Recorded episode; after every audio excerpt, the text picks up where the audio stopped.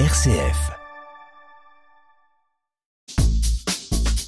Petite histoire d'Anjou, Elisabeth Véry. Bonjour Elisabeth. Bonjour. Alors que le film Les Trois Mousquetaires est en ce moment dans les salles de cinéma, vous vouliez nous parler aujourd'hui du siège de La Rochelle.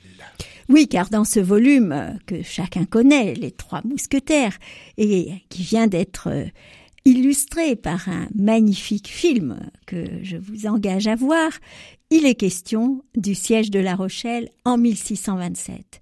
Et je voulais rappeler que ce siège a été un moment particulièrement cruel de l'histoire de France. Alors, que s'est-il passé?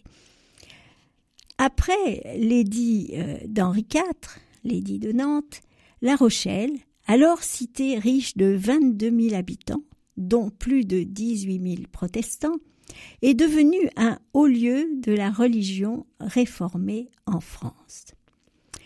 Et en mai 1621, La Rochelle a proclamé son indépendance et s'est donné une constitution comme nouvelle République de La Rochelle établie sur le modèle de la République des Provinces unies des Pays-Bas. C'est une chose qu'évidemment Richelieu ne peut pas laisser faire. Il faut couper la tête du dragon, dit-il. Or, La Rochelle est soutenue par l'Angleterre. Georges Villiers, duc de Buckingham, qu'on retrouve dans le roman d'Alexandre Dumas, quitte le port de Portsmouth avec 110 vaisseaux et 8000 hommes et débarque sur l'île de Ré le 12 juillet 1627. Ce siège de La Rochelle sera absolument tragique.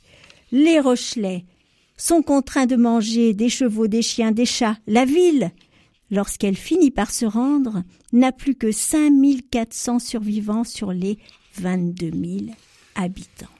Et est-ce que ce, ce, siège de La Rochelle a eu des répercussions pour nous en Anjou? Oui, quelques bonnes et beaucoup de mauvaises. Quelques bonnes parce que les Rochelais ont fait travailler les artisans angevins en euh, leur faisant euh, euh, confectionner des pics, des pelles, des tranches, des sapes, des hachereaux, par ce que l'on appelle les maréchaux d'œuvres blanches, et par les serruriers.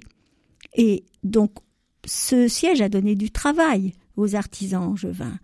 Mais aussi et surtout, il est passé par l'Anjou un grand nombre de soldats qui ont brigandé et volé les paroisses par où ils sont passés, tellement, nous dit-on, que la plus grande partie des pauvres gens des champs sont tous ruinés, tant à raison des dix soldats que des tailles augmentées et dû au rehaussement du prix du sel pour payer les frais du siège. Eh bien, merci Elisabeth euh, d'être venue donc sur ce siège de La Rochelle et à la semaine prochaine.